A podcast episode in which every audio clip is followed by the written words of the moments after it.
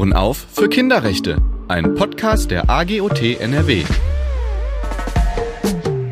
Hallo, schön, dass wir bei Ihnen mit dem Thema Kinderrechte im wahrsten Sinne des Wortes auf offene Ohren stoßen und Sie bei diesem Podcast dabei sind. Ich bin Nicole Hecht und begleite die Serie Ohren auf für Kinderrechte der AGOT NRW. Wir sprechen hier über Projekte und Erfahrungen im Bereich Kinderrechte aus der offenen Kinder- und Jugendarbeit und dazu lade ich mir interessante Gesprächspartner und Gesprächspartnerinnen ein, die einen ganz besonderen Aspekt des Themas mit mir gemeinsam beleuchten. Heute heißt es mitmachen, mitreden, mitbestimmen. Kinderrechte und Partizipation. Das Thema finde ich ganz besonders spannend, denn in den letzten Wochen und Monaten wurde ganz viel über Kinder gesprochen, aber eigentlich kaum mit ihnen. Wie empfinden Sie Ihre Situation? Was würden Sie gern ändern? Was sind Ihre Wünsche? Denn genau darum geht es bei diesem Kinderrecht. Kinder haben das Recht, bei allen Fragen, die sie betreffen, sich zu informieren, mitzubestimmen und zu sagen, was sie denken. In der Fachsprache spricht man hier von Partizipation. Aber was bedeutet Partizipation konkret? Wie wird sie im Alltag in der offenen Kinder- und Jugendarbeit umgesetzt? Darüber spreche ich heute mit meiner Gästin Caroline Bieber. Sie arbeitet zusammen mit ihrer Kollegin Marlene Richter als Projektkoordinatorin bei Wir machen das grenzenlos. Hallo Caroline, schön, dass du da bist. Hallo Nicole. Caroline, du hast uns ein bisschen was mitgebracht heute. Magst du kurz erzählen, was wir vorhaben? Genau, ähm, es geht bei Partizipation um Teilhabe und Mitreden und deswegen habe ich auch Fachkräfte, Expertinnen, aber auch Kinder und Jugendliche gefragt, ob sie etwas dazu sagen möchten. Ja, und das heißt, die Caroline war für uns im Vorfeld unterwegs und hat ein paar Stimmen und sogenannte O-Töne eingefangen, damit wir was zu hören bekommen. Und fangen wir mal ganz am Anfang an. Der Begriff Partizipation ist jetzt nichts, wo alle sagen, yay, weiß ich, äh, ich habe genau eine Idee, was dahinter steckt. Deshalb haben wir mal deine Kollegin erklären lassen, was Partizipation bedeutet, und zwar so, dass auch Kinder und Jugendliche es verstehen können. Hören wir mal rein, was du mitgebracht hast. Partizipation bedeutet, dass ihr überall das Recht habt, eure Meinung zu sagen und Dinge so zu gestalten, wie ihr das für richtig haltet. Ob es euch betrifft zu Hause, bei uns in der Einrichtung, in der Schule, in der Politik, in der Stadt. Überall habt ihr das Recht, gehört zu werden und eure Meinung zu äußern, damit äh, eure Sicht der Dinge und eure Perspektiven immer da ankommen, wo sie wichtig sind und auch umgesetzt werden, so dass eure Sichtweise immer zählt und immer da ist, denn die Gesellschaft besteht nicht nur aus Erwachsenen, sondern aus Kindern und Jugendlichen. Durch Partizipation kann man nämlich die Zukunft mitgestalten. Besonders cool ist es, wenn ganz viele daran teilhaben, damit es eine Zukunft für alle ist. Du hast das Recht, dich freiwillig an einer Aktion zu beteiligen. Und wenn du dich beteiligst, dann kannst du auch bei der Planung und Gestaltung dieser Aktion mitbestimmen. Partizipation bedeutet für euch, dass ihr das Recht habt, Dinge mitzugestalten und mitzubestimmen und dass eure Meinung wichtig ist. Wie würde ich meinen Besucherinnen Partizipation erklären? Das ist ganz einfach. Äh, wo hat man schon die Chance, mein Chef zu werden? Und jeder Jugendliche, jedes Mädchen, jeder Junge hat die Chance, bei uns im Verein, im Vorstand äh, aktiv zu werden und mein Chef zu werden. Und das sind doch tolle Voraussetzungen, wo man selber nicht nur über das Programm mitbestimmen kann, sondern auch äh, über die Mitarbeitenden. Ja, Chef, wäre ich auch gern mal. also ich habe jetzt verstanden, worum es geht. Vielleicht möchtest du noch so ein bisschen die fachliche Perspektive ergänzen, worum es bei Partizipation in der Kinder- und Jugendarbeit so geht. Ja, sehr gern. Also wir sprechen oft von fünf zentralen Prinzipien für ein partizipatives Miteinander. Das sind zum einen Information, Transparenz, Freiwilligkeit, Verlässlichkeit und individuelle Begleitung. Nochmal ganz kurz erklärt, was meinen wir damit? Also beim ersten Prinzip Information geht es darum, dass Kinder und Jugendliche informiert werden müssen. Ähm, sie können nur mitentscheiden, wenn sie wissen, worum es geht. Bei Transparenz ist damit gemeint, dass der ganze Prozess zugänglich gemacht werden muss. Kinder und Jugendliche müssen also wissen, wie sie sich beteiligen können. Das dritte Prinzip, die Freiwilligkeit, meint einfach, dass Kinder selbst entscheiden können, ob sie jetzt mitmachen wollen oder nicht. Und das vierte ist die Verlässlichkeit, dass also die Kinder und Jugendliche wissen, wenn ich jetzt hier mich mit beteilige, mitmache, dann passiert da auch was und ich kann mich auf meine Fachkräfte verlassen.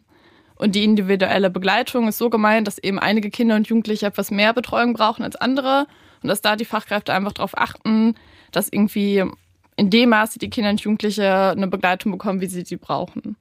Okay, ja, das klingt spannend und du hast uns auch noch was mitgebracht, denn wir haben natürlich jetzt viel von den Fachkräften gehört. Jetzt möchten wir natürlich noch mal hören, was die Kinder und Jugendlichen dazu sagen. Und die haben wir mal gefragt, wie sie das Recht auf Mitbestimmung denn finden. Also hören wir jetzt einfach mal der jungen Generation kurz zu.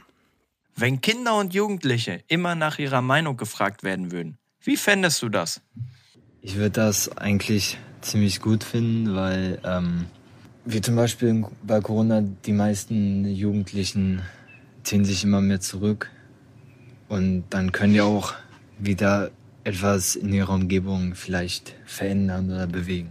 Ich finde es gut, wenn man Kinder und Jugendliche nach ihrer Meinung fragt, weil ich es besser finde, wenn sie selbst mit einbezogen werden und nicht über deren Kopf hinaus entschieden wird. Und dadurch können die Kinder ja auch noch mal ihre eigene Meinung zu dem Thema abgeben. Also meiner Meinung nach ist es ziemlich gut, denn die Zahl der Stimmen, die dort daran teilnehmen, die wird ja steigen dadurch und auch die Ideen, die werden kreativer. Weil die jüngeren Leute, die denken halt immer aus anderen Perspektiven auf die Situation als Erwachsene. Und ich finde auch, für Jüngere ist das gesund, wenn die mehr in der Gesellschaft dadurch einbezogen werden. Und das verleiht denen auch ein Zugehörigkeitsgefühl und kann halt viel auch an deren Selbstbewusstsein tun. Die Jugendlichen werden schon mal vorher in solche Arten von Gremien eingeführt und haben vielleicht im Nachhinein auch mehr Lust und Bock darauf, weiterzumachen und später auch noch in der Politik zu sein. Ich finde, da sind ziemlich viele spannende Ansätze drin, wo die Kinder und Jugendlichen so drüber nachdenken. Also das Thema Kreativität, das Thema Stimmvielfalt. Ich finde es auch spannend, dass sie über Politik sprechen. Also man hat ja mhm. so eine mhm. gewisse Politikverdrossenheit in der jungen Generation gehabt, was sich in den letzten Jahren, finde ich, auch gewandelt hat.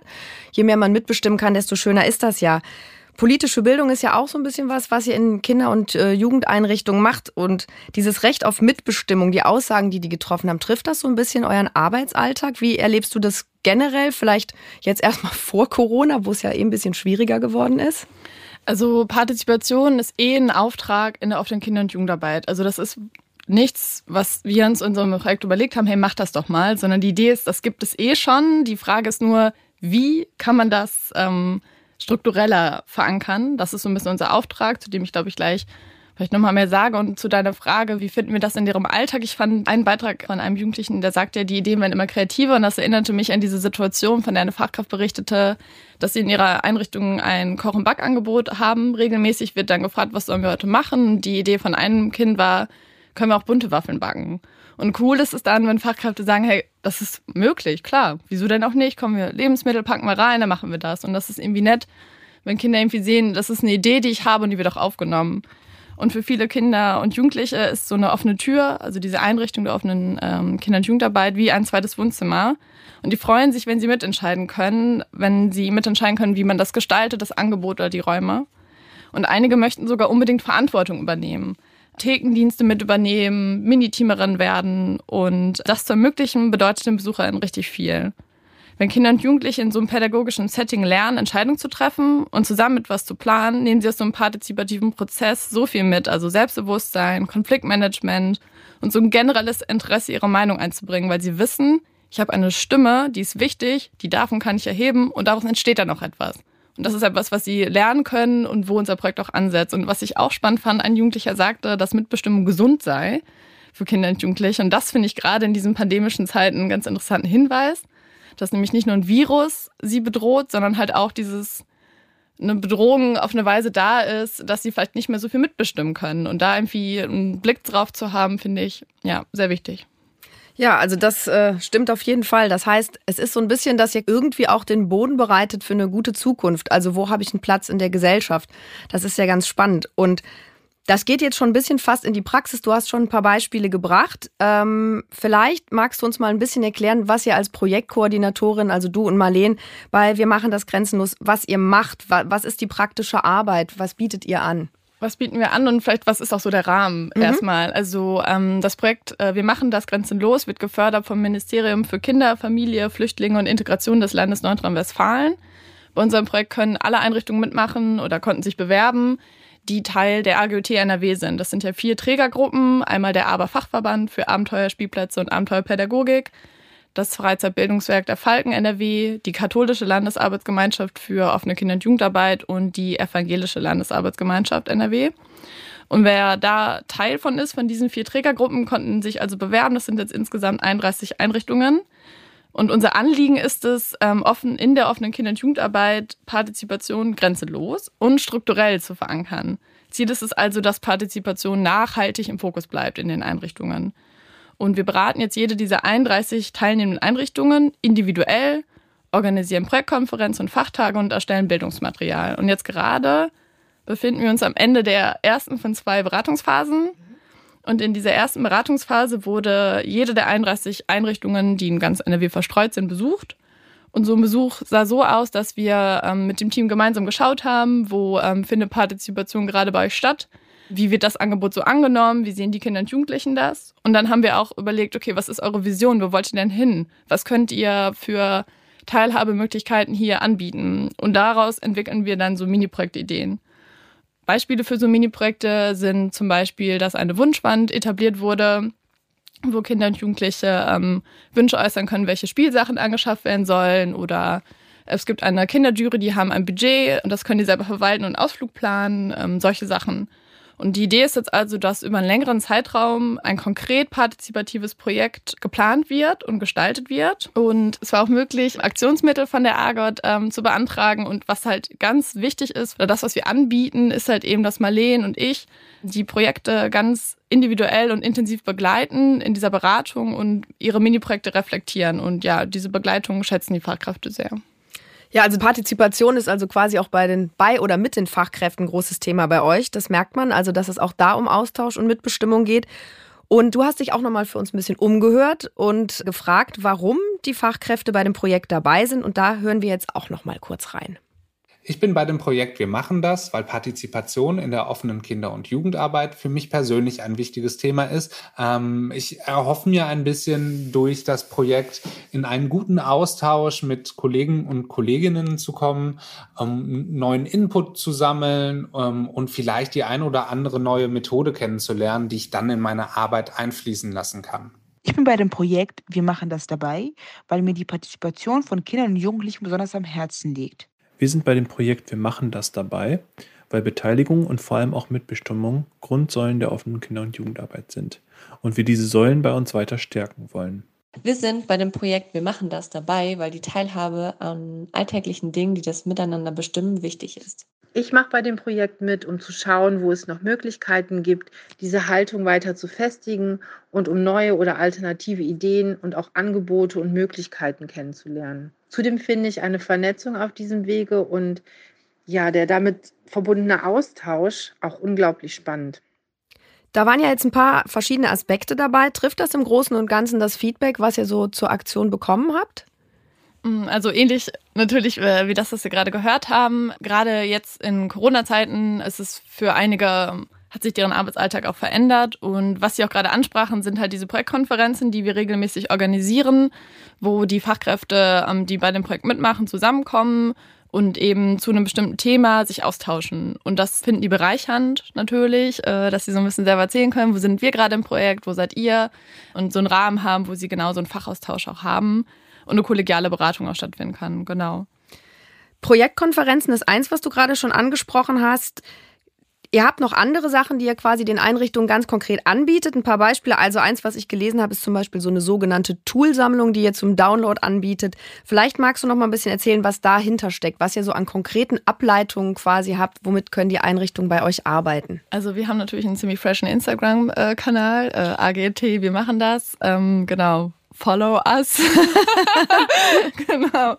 Und auch auf unserer Homepage findet man eben diesen Methodenkoffer, ähm, wo eine Toolsammlung äh, von uns zusammengestellt wurde, direkt Anfang ähm, letzten Jahres, wo es mit der Pandemie losging, nach dem Motto, okay, digitales Arbeiten ist für nicht alle klar, wie das geht. Ähm, da findest du also eine Toolsammlung, aber auch Texte und Tipps, ganz verschiedene rund ums Thema Partizipation.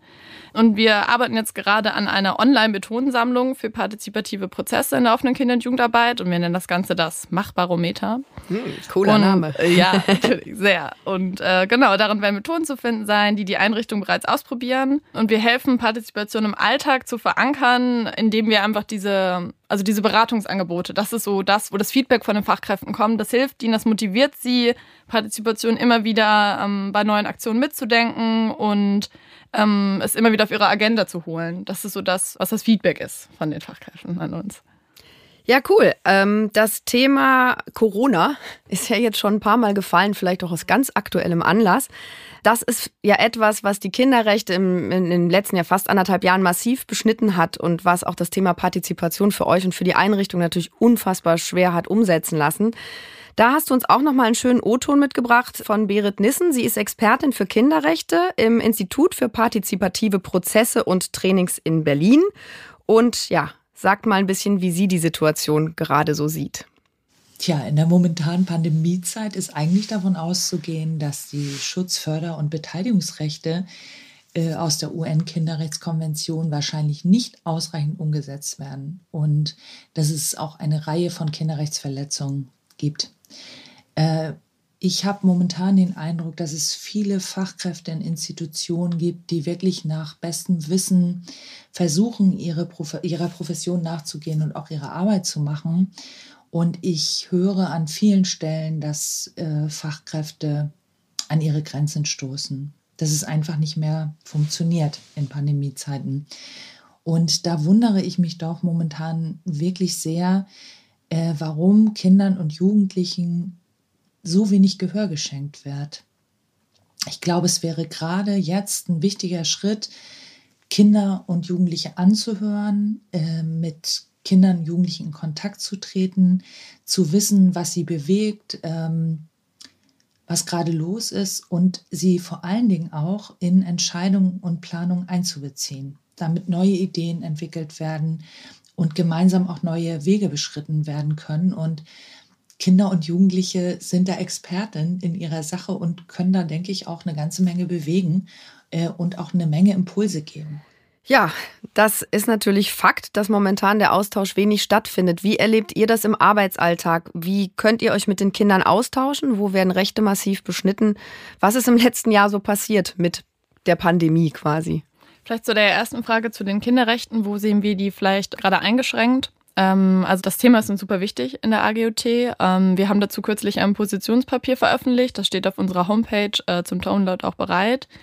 Ich möchte kurz auf vielleicht zwei Aspekte näher eingehen, indem wir Kinderrechte als eingeschränkt wahrnehmen. Zum einen, das hat Berit auch gerade gesagt, das Recht auf Teilhabe, elementar für unser Projekt. Ähm, denn Kinder und Jugendliche sind Expertinnen für ihre Lebenssituation. Und derzeit werden sie nicht in den Entscheidungen beteiligt. Ähm, auch das Recht auf persönliche Entwicklung und angemessene Lebensbedingungen kommt zu kurz. Denn die Schule ist nicht der einzige Ort, der für die Kinder und Jugendliche wichtig ist, um sich persönlich zu entwickeln. Auch die Einrichtungen der offenen Kinder- und Jugendarbeit gehören dazu und müssen auch in Corona-Zeiten mitgedacht werden. Weitere Einschränkungen bei den Kinderrechten sehen wir im Hinblick auf das Recht auf Bildung, Recht auf Schutz und Gesundheit und auch bei dem Recht auf Schutz vor Gewalt. Aber wie gesagt, ausführlichere Informationen vielleicht am besten im Positionspapier Kinder- und Kinderrechte in Krisenstärken und Schützen nachlesen. Caro, magst du uns vielleicht aber auch noch mal ganz konkret sagen, wie Corona jetzt euren Arbeitsalltag verändert hat? Da hat sich ja mit Sicherheit auch einiges getan. Also der Arbeitsalltag ähm, von der AGOT und den Einrichtungen hat sich auf jeden Fall viel verändert und ich muss zuallererst mal eine Lanze brechen für alle Fachkräfte, alle EhrenamtlerInnen, alle Honorarkräfte und Praktikantinnen in den Einrichtungen der offenen Kinder- und Jugendarbeit. Die Zeiten sind ungewiss, unsicher und unbeständig und ähm, viele fragen sich, machen wir morgen auf? Mit wie vielen Kindern geht das? Und für die BesucherInnen ist der Zugang zu ihrem zweiten Wohnzimmer versperrt. Mhm. Ne? Also und in ihrem ersten Wohnzimmer hängen die jetzt 24-7 ab. ja. Und die Fachkräfte haben sich echt super viel einfallen lassen, um mit ihren BesucherInnen auf Abstand ähm, Kontakt zu halten. Es wurden Discord-Channel eröffnet, Online-Gaming-Events ähm, veranstaltet, Basteltüten verteilt, Stadtteilspaziergänge veranstaltet und, und, und. Und genau, der Arbeitsalltag ist echt anders geworden und viele sind auch nicht richtig zufrieden, denn meistens waren sie es gewohnt, äh, so von 50 oder 100 Kids umringt zu sein und jetzt halten sie Kontakt über Messenger oder Online-Meetings. Eine gute Sache ist vielleicht, dass die Fachkräfte, die in der offenen Türen ähm, vorher noch nicht so fit im Social-Media-Bereich sind, äh, sich jetzt so ein bisschen damit beschäftigen mussten. Praktischerweise kann auch alle die Expertinnen, nämlich ihre BesucherInnen, mhm. denn die sind ja täglich auf TikTok, Twitter, Twitch unterwegs mhm. und deswegen genau können sich da ähm, gut helfen lassen und deswegen, liebe Fachkräfte, leistet unglaublich gute Arbeit, lasst euch nicht unterkriegen. Ja, danke auf jeden Fall an alle die, die die Stellung halten. Die Stellung haltet ihr ja auch. Was hat sich in eurem Arbeitsalltag bei der AGOT vielleicht verändert? Also für uns als AGOT ist der Auftrag in der Pandemie noch mehr als sonst Lobbyarbeit für Kinder und Jugendliche machen. Und deswegen hat die AGOT gemeinsam mit der G5 die Kampagne gestartet, äh, Stimme für die Jugend. Unter dem Hashtag, äh, genau, könnt ihr da auch noch nachschauen, was so passiert ist. Wichtig war und ist es, Kinder und Jugendliche zu beteiligen und zu schauen, wie möglichst viel wieder möglich gemacht werden kann. Und diese Kampagne fand im März 2021 statt und endete in einer Online-Demo, um ein klares Zeichen an die Politik zu geben. Coole Aktion auf jeden Fall. Aber du hast vorhin noch ein ganz wichtiges Stichwort gegeben und das ist das Stichwort Bildung. Die offene Kinder- und Jugendarbeit hat ja auch einen Bildungsauftrag. Da geht es nicht um Mathe äh, lernen und rechnen und lesen und schreiben, sondern ihr bildet eben anders aus, was wir vorhin schon hatten. Partizipation ist eben auch etwas, was Kinder bildet, was ihnen Skills mitgibt für ihr zukünftiges Leben. Und wo habt ihr jetzt vielleicht in dem letzten Jahr der Schule gegenüber einen Vorteil gehabt? Weil da habe ich mit vielen Müttern drüber gesprochen, über das Konzept Schule. Und nicht alle sind zufrieden mit dem, wie es gerade umgesetzt wird. Das ist natürlich irgendwie auch der Pandemie geschuldet. Niemand hat Erfahrung damit. Aber vielleicht hat die offene Kinder- und Jugendarbeit andere Möglichkeiten, mit Partizipation, mit Bildung, mit den Jugendlichen gerade umzugehen. Ähm, also ich würde zunächst einmal betonen, dass beide Systeme, offene Kinder- und Jugendarbeit und Schule, von unterschiedlichen Voraussetzungen ausgehen. Die offene Kinder- und Jugendarbeit ist frei von Qualifikationszielen, also es gibt keinen Lehrplan oder so. Und sie ist auch frei von vordefinierten Erfolgen, aber immer nah an den Adressatinnen. Ich glaube, das ist ähm, vielleicht schon mal ein Unterschied. Mhm. Ähm, Bildung in der offenen Kinder- und Jugendarbeit zeichnet sich dadurch aus, dass sie sowohl die Möglichkeit als auch die Aufgabe hat, sich immer wieder neu auf das einzulassen, was bei ihren Adressatinnen gerade vorne ansteht. Außerdem beruht die offene Kinder- und Jugendarbeit auf dem Prinzip der Freiwilligkeit. Das haben wir auch gerade schon mal bei Partizipation in den Prinzipien gehört. Mhm. Ähm, die Fachkräfte müssen also ihr Angebot ähm, so gestalten, gestalten es so, ähm, dass die Jugendlichen jetzt selbst entscheiden können und die Kinder mache ich mit oder nicht. Und äh, für mich persönlich ist die offene Kinder- und Jugendarbeit äh, krisenresistent, da sie ihren Abläufen nicht so festgelegt ist und individuell reagieren kann. Die offene Kinder- und Jugendarbeit fördert junge Menschen stärkenorientiert und unabhängig von ihrer Leistungsfähigkeit und sozialen Herkunft. Und umso wichtiger ist es also, dass die offene Kinder- und Jugendarbeit für Kinder und Jugendliche da ist, analog oder online. Genau, online ist wahrscheinlich was, was ihr viel gepusht habt, was wahrscheinlich in Zukunft auch immer stärker äh, eingebunden wird und das hat natürlich jetzt viel geholfen.